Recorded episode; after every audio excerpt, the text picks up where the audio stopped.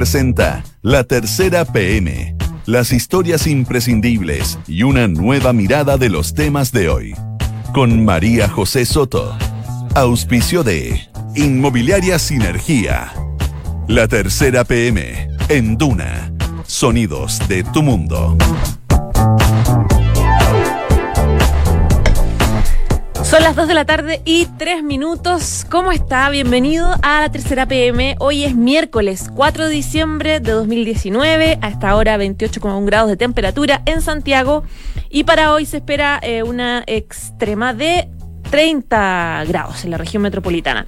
Hay hartos temas, así que vamos de inmediato con los principales eh, reportajes y títulos de los temas que van a estar disponibles en unos minutitos ya arriba para que los lea la tercera PM. Vamos a revisar un caso que nos recuerda nuestra situación de derechos humanos luego del estallido social. Los aiceninos que perdieron sus ojos de cara eh, a manos de carabineros en 2012. Siete años después, 10 millones de pesos y una condena en suspenso. Ellos vivieron una crisis muy compleja por temas como el alto costo de los combustibles y solicitudes, eh, mejoras eh, de pensiones y también en salud. Hubo desórdenes en esa época, usted recordará lo que pasó en Aysén y uso desmedido de la fuerza policial. En esta jornada la Cámara de Diputados va a votar uno de los proyectos nacidos de esta crisis que estamos viviendo, que es la ley antisaqueos y desórdenes. En paralelo, el gobierno preparó una minuta para generar argumentos a favor de que se apruebe la iniciativa, que ya contaría con, con respaldos. Dicen que, por ejemplo, solo el 4% de los detenidos por desórdenes y saqueos en el estado de emergencia quedó en prisión preventiva. En esta jornada, los fiscales se defendieron de varias críticas que viene haciendo la moneda por su labor persecutora en los hechos de violencia de las últimas semanas. Habló Jorge Abbott, fiscal nacional, habló Manuel Guerra de la Zona Oriente. Abbott, por ejemplo, dijo, Vemos con preocupación que se trata de llevar a sede penal un conflicto de carácter social y político. Y de lo que vamos a hablar ahora con la periodista de la tercera Leslie Ayala es cómo el Ministerio Público explica que sí se han preparado de manera excepcional frente a la crisis. El tema es los seis instructivos del fiscal Abbott a los fiscales luego del estallido social y que refuta las críticas del gobierno. El martes se vota la acusación constitucional contra el exministro del Interior Andrés Chadwick. En el Senado, los parlamentarios se convierten en jueces y van a tomar su decisión final respecto del destino del exsecretario de Estado. Hay una mayoría opositora a favor de votar eh, la aprobación del libro contra el exministro, eh, que ellos no los senadores no lo pueden decir públicamente, pero hay un comentario, digamos, fuera de micrófonos donde al parecer podría haber una tendencia a eh, aprobar esta acusación constitucional. Pero el Partido Socialista tiene un problema con uno de sus senadores, José Miguel Insulza, que parece que va a, mm, rechazar la acusación. Él tiene razones personales que vamos a conocer hoy día. Y se mantiene la tensión entre los parlamentarios que debaten la posibilidad de un acuerdo para el pacto de nueva constitución. Hoy continúan las conversaciones, están a esta hora haciendo y la idea es definir ya una postura única. El tiempo va en contra para lograr este plebiscito de abril. Dos de la tarde y seis minutos. Comenzamos de inmediato con eh, esta pelea ya que lleva varios días entre la fiscalía y el, y el gobierno a propósito de eh, quién tiene la culpa respecto de cómo se persigue o cómo se está tratando los hechos de violencia de las últimas semanas. Está Leslie Ayala con nosotros, periodista eh, de La Tercera. ¿Cómo estás, Leslie? Bienvenida. Bienito, María José. Bien, también. Hoy día tú escribiste un tema relacionado con eso, básicamente por cómo se está defendiendo el Ministerio Público de estos cuestionamientos, es por el rol persecutor del Ministerio. Claro.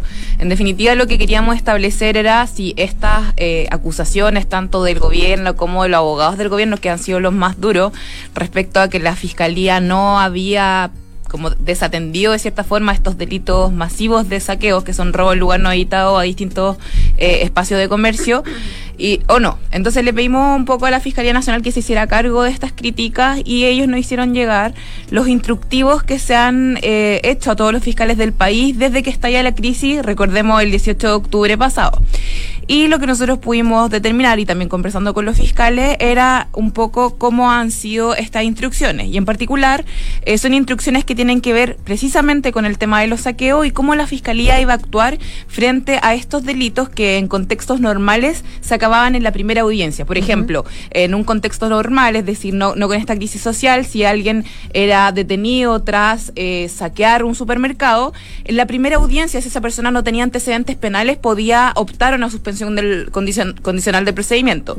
Y el instructivo que envía a BOT el 20 de octubre les dice a los fiscales que no lo hagan en la primera instancia, que como que entre comillas que no se maten las causas ahí mismo y se investiga un poco más. Ahora, el resultado siempre iba a ser el mismo por la baja penalidad y sobre todo porque los primeros días las personas que participaron de estos saqueos eran personas, María José, que no tenían antecedentes penales, que estaban como en una etapa quizá eh, de, de manifestación y se aprovecharon un poco de las turbas que actuaron y se metieron y fueron detenidas a propósito de estos delitos. Entonces era un, un perfil de imputado que el Ministerio Público nos estaba acostumbrado con este con, esta tipificación penal, pero que sin embargo da cuenta de que de ahí en más el fiscal empieza a, a, a dar criterios de actuación para los fiscales del país con los delitos de la propiedad que se estaban dando y también con otros delitos. Era muy importante también para la fiscalía fijar cómo qué es lo que iba a pasar, por ejemplo, con los primeros días cuando hubo toque de queda, mm. la detención la hacían militares, pero los militares tenían que dar cuenta de esto al Ministerio Público y el Ministerio Público, por ejemplo, en esos instructivos que están en la tercera PM, se detalla que para el Ministerio Público esta era una falta, no ha sido un delito. Entonces, eh, hay varios lineamientos que desde el 18 de octubre en adelante el fiscal nacional está dando, también tienen que ver, por ejemplo, con los delitos de derecho humano. Antes sí se habían investigado agentes del Estado cuya personas habían denunciado algún tipo de trato vejatorio, pero nunca la gran cantidad que está investigando actualmente el Ministerio Público. Ya van cerca de mil causas donde se ha denunciado tanto a carabineros como a militares por estos apremios, torturas y abusos, eh, excesos de, violencia, etcétera. El fiscal nacional también, y lo pueden ver en detalle en la tercera EPM, eh, generó un instructivo de cómo la fiscalía iba a enfrentar esta gran cantidad de casos y sobre todo, María José, porque estos casos tienen una complejidad particular y es que las personas no están denunciando. Por ejemplo, la mayor cantidad de traumas oculares que se abrieron como investigaciones penales después fue porque los propios fiscales iban a preguntar a las postas si habían personas lesionadas, porque es evidente que bajo el contexto de cómo ocurrieron esos hechos, las personas no iban a ir a la policía a denunciar no este tenían confianza en la denuncia. Exacto. Entonces, también había una complejidad de parte de cómo está funcionando el Ministerio Público. Ahora, la defensa es, nosotros si hemos hecho cosas, la, la vocera del Ministerio Público, Marta Herrera, también nos detalla cuáles son las cosas que se han hecho y dice que cualquier persona que, que haga una crítica diciendo que los fiscales han tenido una especie de inacción durante el estallido social es porque no conocen realmente lo, en detalle lo que se ha hecho. Eh, no olvidemos también que la gran cantidad de delitos que han subido, los fiscales eh, han formalizado más de 20.000 personas, lo que eleva un, un 60% la cantidad de personas que fueron formalizadas en el mismo periodo el año pasado. Eh, significa también que ellos están trabajando con turnos extras y etcétera. Ahora, la señal que da el Ministerio Público, en que me imagino que Jorge Abbott va a tener que en algún momento darle al Congreso, si prospera esta idea de que vaya, la vaya al Congreso a explicar qué es lo que ha hecho el Ministerio Público, es que en definitiva ellos, esta institución está actuando al igual que los tribunales. Y es un poco la línea de lo que dice Manuel Guerra en su férrea crítica a, a, estos también cuestionamientos del gobierno, donde él dice, ok, no, no, se nos, no se nos puede culpar a nosotros, que somos actuamos posterior a que se comete el delito, de eh, una situación de seguridad que totalmente está descontrolada y que, y que pertenece a otro aspecto que son más bien la prevención del delito que le compete al gobierno y a carabineros.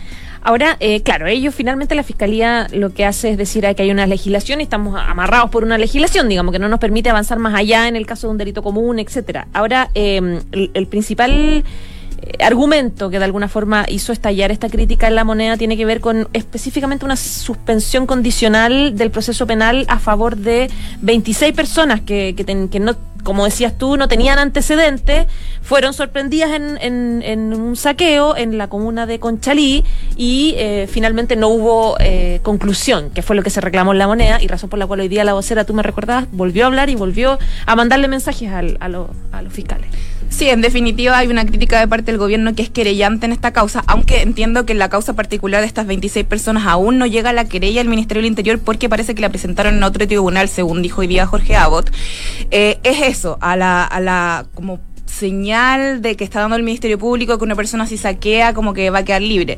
Eso no es tan así, María José, porque dentro de estas 26 personas también estamos hablando de un delito frustrado de, de robo en lugar no habitado. Estas personas fueron sorprendidas sacando los productos, es decir, eh, se frustró el delito. Entonces ya ahí partimos de una baja penalidad que va entre los 61 y 541 días de cárcel, pero además estamos frente a personas que nunca han tenido una actuación eh, en términos de que no tienen antecedentes penales previos. Es su primer primera pasada, por decirlo de alguna forma, frente a la justicia, su primer contacto con los tribunales. Entonces, la ley dispone que estas personas siempre tengan la opción de ir con una salida alternativa, que en definitiva es una suspensión condicional del procedimiento. Si ellos volvieran, por ejemplo, a cometer un delito, se activa la causa en su contra, pero si en un año ellos cumplen las condiciones, el espíritu de, de esta salida alternativa es que esta persona que tiene su primer contacto criminal pueda aprender de cierta forma una lección y no volver a cometer delito porque obviamente que todo se transformara en cárcel, primero colapsaría el sistema penal y segundo está comprobado que las personas que eh, ingresan a una cárcel pueden salir después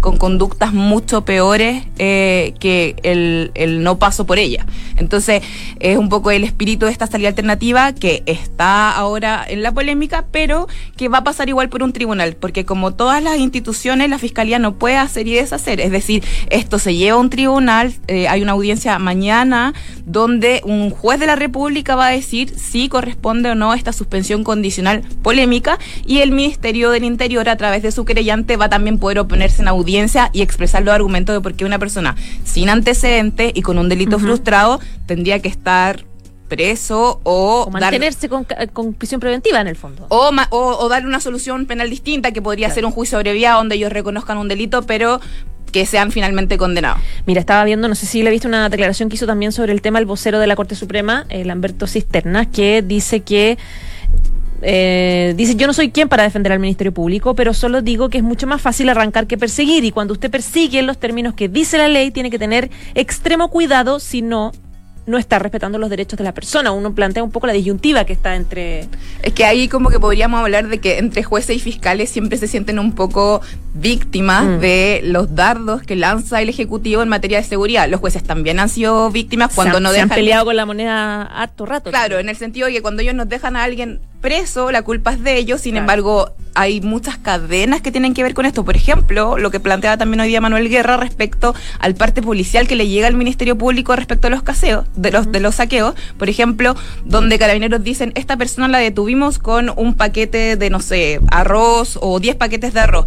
Pero son incapaces de en ese parte policial decir, esta persona tenemos antecedente que estaba robando en tal supermercado y tenemos las cámaras. Entonces, también hay una crítica a los fiscales de cómo la policía también está llevando a cabo estas investigaciones. Los fiscales no son los que investigan, ellos instruyen las investigaciones y acá hay una policía que también ha estado bien al debe respecto a su labor investigativa. Entonces, el vocero de la Corte Suprema también, creo yo, a propósito de lo que me acabas de leer, eh, debe recordar también las veces que los jueces han sido los culpables del, del tema de seguridad para el gobierno. Entonces, hay una especie ya, y, y también Manuel Guerra lo planteaba así, cuando la situación de seguridad parece que se desborda, siempre somos nosotros, los jueces, quienes tenemos que poner la cara cuando nosotros actuamos una vez que se comete el delito y no previniendo estos hechos ilícitos. Claro, y también el argumento de que frente a una crisis social y política, pensar en que estas instituciones tienen que hacerse cargo de todo el problema mm, resulta un poco mezquino, por decirlo menos, un problema generalizado. Eso es lo que plantea Abbott, que dice que hoy un problema social que se busca resolver en sede penal y que al menos a los fiscales no le parece que sea ese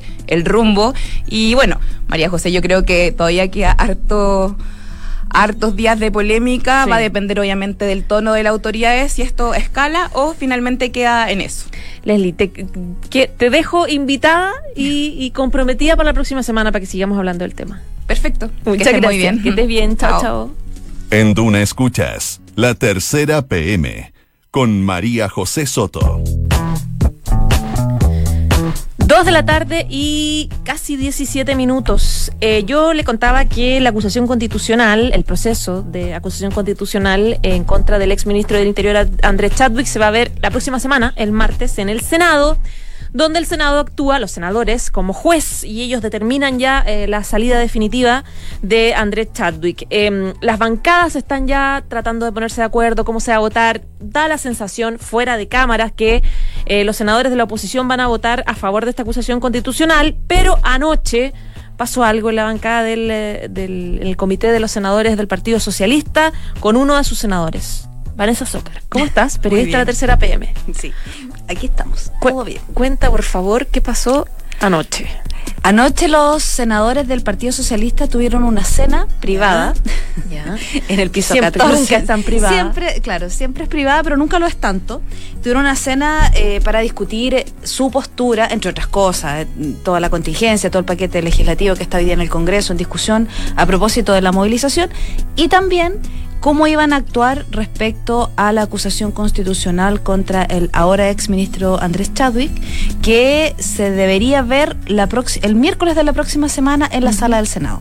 Como tú bien dices, los senadores actúan como jueces, entonces públicamente no pueden, no, pueden salir a decir una postura porque se inhabilitarían, pero ha sido un tema de discusión en cada una de las bancadas.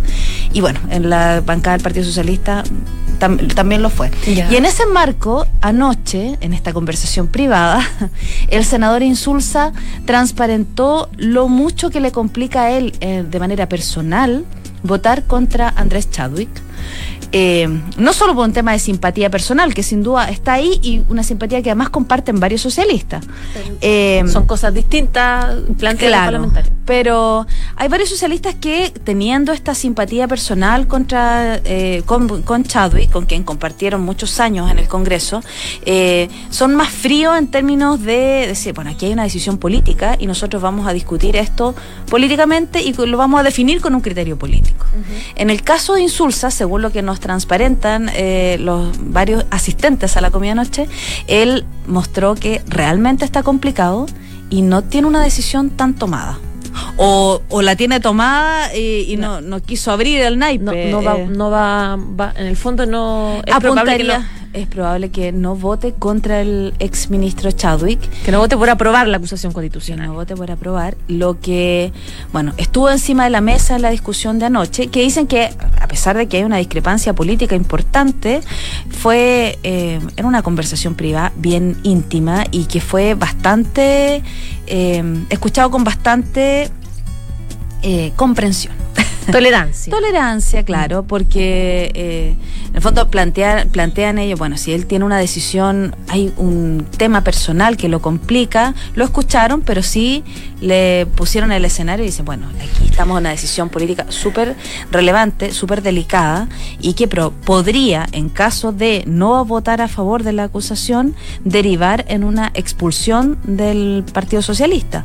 Porque recordemos que las bases están, las bases socialistas. Que eso te iba a decir, no es fácil la, decisión. No es una. Es hipotecar la carrera, básicamente. Y recordemos que José Miguel Insulza era hasta antes de la movilización una de las figuras presidenciales. Claro, uno de los nombres que corría eh, para la papeleta por el lado del PS eso quedó bastante en entredicho después de estas declaraciones aquí en Duna diciendo de que hay que, reprimir con. Eso te decir, eh, lo ha pasado mal José Miguel Insulza. Recordemos que aquí en Duna él dijo que había que reprimir con fuerza la, la evasión en el metro. Sí cuña que dio vuelta y vuelta, igual que la de esto no prendió cabro, y, que lo funaron, lo derivó en una actitud, en una funa, muy agresiva. Y también en una solicitud expresa de expulsión del partido, que de militantes de Concepción y de una facción del PS eh, en Ñuñoa. O sea, hay dos cosas que están pendientes. Bueno, lo que le dicen los senadores ayer en esta conversación privada al senador Insulza es que si él llegara a tomar una decisión, o que fuera a tomar una decisión, tendría un costo y habría, subiría la presión porque lo expulsen. Insulsa, hasta donde nos contaron, vamos, eh, escuchó, asintió, dijo que estaba consciente de todos los los escenarios que se vienen. eh, y bueno, que ahí está, estamos pendientes de ver qué va a pasar el próximo miércoles. En esa conversación de anoche, en el reporteo que tú hiciste, de todas formas, ¿hay un, un análisis más profundo del senador José Miguel Insulza, más allá de su cercanía, porque él es amigo de... eh, primero contemos un poco la cercanía, porque, porque él está complicado, porque él tiene como no solamente... Hay una historia muy, Sí, muy con- familiar. hay una cercanía por, por- ah, de amistad De toda la vida. Hay una simpatía y además am- amistad por, por José Antonio Viragallo. Si puedes contar un poco el, el, Claro. el contexto. Recordemos, José Antonio Viragallo, el ex senador socialista, que es uno de los mejores amigos de Insulza, está casado con María Teresa Chadwick, Hermana. mayor de Andrés Chadwick. Ellos compartieron el año 74, eh, cuando Insulza se va exiliado, termina en Italia, eh, se reencuentra con el matrimonio Viragallo Chadwick en Italia y ahí conforman un grupo muy, muy, muy cerrado, muy sea, criaron sus hijos más o menos juntos. Claro. Hay, hay una historia familiar de convivencia, además en un contexto también del exilio, que, que yo creo que es un contexto en el que uno, la familia elegida de los amigos, se vuelve aún más importante. Había un grupo también, ellos fueron Mapu, entonces hay un grupo Mapu ahí que está viviendo en, durante los últimos años de la década del 70 en Italia eh, con otra gente también socialistas que son bien conocidos, el ex senador Jaime Gasmuri, eh, nos comentaban también que era sido ese grupo, aunque no vivía permanentemente en Italia y en Roma, el ex ministro Enrique Correa. Había un grupo ahí que era muy, muy cercano. Y bueno, evidentemente la señora de su mejor amigo eh, es la hermana de Andrés Chadwick y dice, no solamente el vínculo queda ahí, sino que a, a principios de los 80, cuando el senador ya está viviendo en México, su padre se enferma, eh, Andrés Chadwick, y pide un permiso especial para volver a Chile a- a- al funeral de su papá. Eh, es Andrés Chadwick quien tramita ese permiso Para estando- ayudarlo. para ayudarlo a entrar al país estando en dictadura por un permiso que fue de cinco días. Bueno, esos son los argumentos personales que tiene eh, José Miguel Insulza. Ahora, mi pregunta es si en esta reunión de anoche él hizo un análisis un poco más político de la responsabilidad o no de Chadwick. Te lo pregunto porque el gran argumento de la acusación constitucional es que, o por razón por la cual eh, avanzó en la Cámara de Diputados, es que el exministro no habría protegido los derechos humanos de la ciudadanía en época de manifestaciones y en estado de emergencia. Hay una auto... un- no, no, no autocrítica es la palabra. Una, un análisis, Un. Eh, los socialistas anoche eh, evaluaron ese escenario de pues, están esperando que llegue. Bueno, ayer se hizo la presentación, se dio cuenta en sala de- del nivel acusatorio. eh, están esperando ver los argumentos, to- todos activados pidiendo informes en derecho, que sea.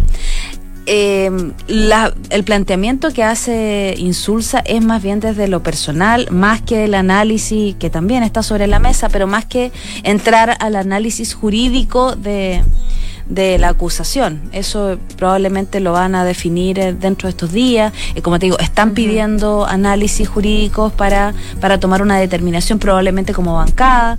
Eso está encima de la mesa. Lo de anoche era más bien una Una cosa personal. era una cosa personal. Bueno, ahí, ahí, como te decía, no solamente eh, Insulza eh, es cercano, Juan Pablo Letelier también, senador, compartieron veintitantos años en la, En la región, en la región de O'Higgins, eh, claro, pero hay senadores que siendo, teniendo esa vinculación, eh, tienen un análisis más frío y dicen, bueno, nosotros como partido decidimos que no vamos a apoyar una acusación constitucional contra el presidente Sebastián Piñera, pero que hay responsabilidades políticas y bueno, Claro. Hoy está, qué complicado. Está en una encrucijada terrible, José Miguel Insulza. veremos qué pasa el próximo miércoles. Eh, ah, el miércoles, pensé que era el martes. Ya. No, miércoles. Ya, pues, Vane, muchas gracias. Gracias a ti. Que estés muy bien. Chao, chao. Esto es La Tercera PM con María José Soto. Dos de la tarde y eh, 26 minutos. Bueno, en medio de todo lo que hemos hablado de este proyecto de ley anti-encapuchados que se va a votar, en medio de la acusación constitucional contra Chadwick, todo de alguna forma enfocado en nuestra crisis social que partió con este estallido del 18 de octubre, hay otro tema fundamental, importante, que tiene que ver con las negociaciones que se han llevado a cabo en las últimas semanas, en los últimos días en realidad, para poder, poder lograr un acuerdo en materia de constitución constitución, de nueva constitución y poder ya concretar este plebiscito de abril. Se han trampado harto, parece que podría haber una luz de, salida. Jorge Arellano, su subeditor de política de la tercera. ¿Cómo estás? Bien, hola María José. Bienvenido. Gracias. Eh, ¿Cómo van las conversaciones? Hasta el momento uno podría decir que eh, están absolutamente en punto muerto. Eh, la oposición ayer se reunió. punto muerto, esa frase la vengo escuchando todos los días. Pero sabes que hoy día hay, hay algo que podría, que es un poco decidor. Hoy día la mesa técnica, esta mesa que fue eh, eh, convocada para generar una reforma constitucional, para el plebiscito de entrada, para el plebiscito de salida y para la elección de los delegados de ya sea la convención constitucional o la convención constitucional mixta, cumple su plazo. O sea, hoy día ellos terminan de trabajar para entregar esta reforma. ¿Eso qué significa? Que todo aquello que esté fuera del acuerdo que se logró el 15 de noviembre ya no va a estar en, plasmado en este documento que van a entregar eh, esta mesa técnica. Lo que significa eh, que queda muy poco margen para poder eh, ingresar algún, algún tema nuevo de este acuerdo que se firmó esa madrugada del 15 de noviembre en el ex Congreso. Ya básicamente lo que está entrampando eh, el, acuerdo es que hay diferencias respecto de las fórmulas para llegar a eh, la representatividad en tres puntos. Uno es independientes, otro es escaños eh, para pueblo originario y el otro es la representación femenina. desde la oposición dicen que ellos quieren que cada uno de estos proyectos eh, genera una modificación actual al actual reglamento, mientras desde eh, Chile Vamos dicen que lo único que se podría, podría generar algún tipo de modificación es el tema de los pueblos originarios. ¿Por qué? Porque en el acuerdo del 15 de noviembre lo que se estableció es que la fórmula de elegir a, los delegados es la misma que hoy día rige para los parlamentarios. Ahí ya existe una especie de cuota donde hay candidaturas que tienen que, eh, hombre-mujer, que tienen que representar no más del 60%. Pero cuota en la postulación, no en, Exactamente, no, parte, no necesariamente van a quedar esas mujeres. Exactamente. Eso es eh, lo que está entrampando la situación. Desde Chile Vamos dice, nosotros estamos abiertos a mayor participación, por ejemplo, en mujeres. Eh, ¿Cómo lo hacemos? No podemos modificar lo ya establecido. Lo que podemos hacer, por ejemplo, es que haya una lista, eh, o sea, que las listas las encabecen eh, mujeres, por ejemplo, o que eh, hayan que cada candidato sean intercalados por género, hombre, mujer, hombre, mujer, para darle más posibilidades a una elección. Pero claro, no está con eso dándose por garantizado la participación femenina. Eh, entonces, eh, eh, en eso está un poco entrampada la situación. Ayer surgió una nueva idea que, proviene más bien de la, de la UDI, donde se establece listas nacionales. ¿Qué significa esto? Que cada partido proponga su lista y luego con esa lista cerrada, es decir, uno vota por la lista del partido, hagan esta, esta separación por representación femenina y cuotas de pueblo indígena. Es decir, eh, por ejemplo, si una lista saca el 10% eh, en, un marco de algo de 100, eh, habrían 5 mujeres, 5 hombres y uno de esos representantes debiese ser de pueblo originario para cumplir el 10%. O sea, los partidos decidirían. Exactamente. deciden por un grupo, en el fondo. Gana el grupo de. exactamente, gana el grupo. Exactamente. Pero eh, esto no ha generado tampoco mucha apertura por parte de eh, la oposición. Entonces, ¿qué es lo que pasa ahora? Que una vez establecida esta, esta mesa técnica con la propuesta constitucional, lo que va a pasar es que la oposición dice, como no va a haber acuerdo, lo que vamos a hacer nosotros es, a través de proyectos de ley, eh, intentar hacer estas modificaciones. Estos proyectos de ley requieren distintos quórum. Por ejemplo, para eh, establecer escaños de pueblo originario se requiere dos tercios de la Cámara y el Senado, y eso significa en la práctica que en la Cámara deberían tener 103 votos votos que obviamente la oposición hoy día no los tiene. No tiene. Pero eh, al parecer esa va a ser la vía de salida y por, por, por el momento lo que nosotros estamos ahí atentos en el Congreso, hablando con los presidentes de partido, no hay, no hay novedades hasta, hasta esta hora. Ahora, ¿cómo eso? ¿Por qué, por qué se está tan a contra el reloj en función de la inscripción del plebiscito? Claro, porque efectivamente eh, para que eh, exista este plebiscito de entrada, cuya fecha es hoy día el 26 de abril, eh, se requieren ciertos plazos.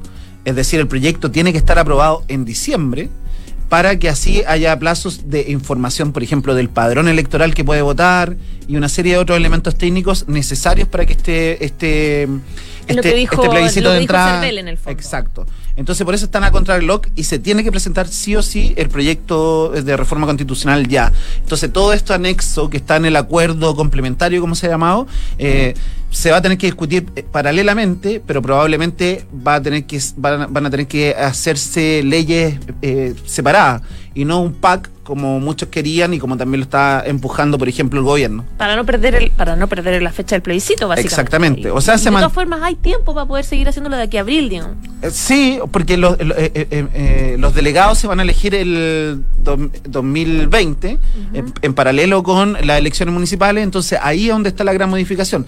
Se podría hacer, pero evidentemente todos querían que esto fuera eh, en el marco de un acuerdo transversal de las mismas personas y los mismos partidos que firmaron este acuerdo el 15 de noviembre, pero parece que hoy día ya podríamos decir hasta ahora que eso no va a suceder. ¿Dónde están siendo ahora las, las negociaciones o continuando? O sea, nosotros tenemos gente desplegada en distintos sectores, pero en el Congreso eh, básicamente están los, eh, los presidentes de partidos, ahí está el presidente de RN, está el presidente de la UDI, eh, y, y ahí uno esperaría que existiesen estas conversaciones, pero hasta el momento eh, los periodistas que están ahí en, el- en la sede de Valparaíso nos dicen que no ha habido ninguna, ni siquiera bilateral, no ha habido conversación. Entonces, eh, pa- eh, desde la derecha lo que dicen es nosotros ya planteamos nuestra, nuestra propuesta, esperamos la propuesta de la oposición y desde la oposición dice, dicen lo mismo, que ahora es la derecha quien tiene en sus manos la, la decisión. Coque, en el reporteo que ustedes han hecho, ¿la coyuntura ha afectado la, lo- lograr un acuerdo? Te lo pregunto, no sé, acusación constitucional contra Chadwick, ley antisaqueo, no sé. ¿Hay, ¿Hay algunos aspectos de la coyuntura de la propia crisis que afectan poder lograr un consenso? Yo, ¿O va, o va totalmente cuerda Yo me atrevería a decir que, que no. Eh. Lo que sí ha afectado el proceso tiene, tiene que ver con eh, las decisiones más bien de los partidos. Es decir, por ejemplo, en la lista de independientes hay una diferencia en la oposición porque, por ejemplo, partidos como el Partido Socialista dice, eh, bueno, a mí no me conviene tener lista de, de independientes porque la mayoría de los candidatos que forman parte, por ejemplo, de organizaciones sociales y que irían como independientes, también podrían ir en mi lista. Entonces hay como temas Les quita candidato. en el- les quita candidatos y les puede quitar también peso específico dentro de la representación en la en, en la en esta convención constituyente entonces eh, tienen que ver son distintos factores eh, en verdad eh, los, que están jugando para que esto no, no se lleve a cabo desde la derecha han dicho por ejemplo la UDI que ya con el acuerdo del 15 de noviembre ellos se dieron demasiado o sea, están cambiando una constitución que ellos nunca quisieron cambiar. Entonces ellos dicen, bueno, acá todos hemos cedido, nosotros hemos cedido demasiado, eh, no vamos a, correr el cerco con iniciativas que ellos tampoco nunca han empujado del todo. Que ca- todo indica ya con el tiempo que va pasando que ese acuerdo del 15 de noviembre fue con una pistola en la cabeza, o sea, quedó sea- amarrado, no, no quedó amarrado nada en realidad, quedó solo una buena actitud, un O sea- compromiso de, de- de- de avanzar. O sea, eh, eh, el, el- no sería tan tajante, porque efectivamente lo del 15 logró que tuviéramos... Que nos una- sentáramos a conversar. Pero, pero hay- eh, está sobre la mesa ya el plebiscito de entrada, está sobre Sí, la mesa el plebiscito de salida y está sobre la mesa que va a haber una, una nueva constitución. Eso hasta el momento nadie lo ha puesto en duda a pesar de estas diferencias por el acuerdo complementario e incluso el gobierno, ayer el ministro del Interior Gonzalo Blumel decía que por favor hicieran todos los esfuerzos los partidos políticos para que ese gran acuerdo no, no se cayera. Nada blanco ni negro, decía él ayer. Ah, exactamente. Coque, un millón de gracias. Gracias a ti, María. Avísanos si hay alguna novedad. Sí, los Chao, llamaré. chao. Eso, que estés muy bien. Chao, chao.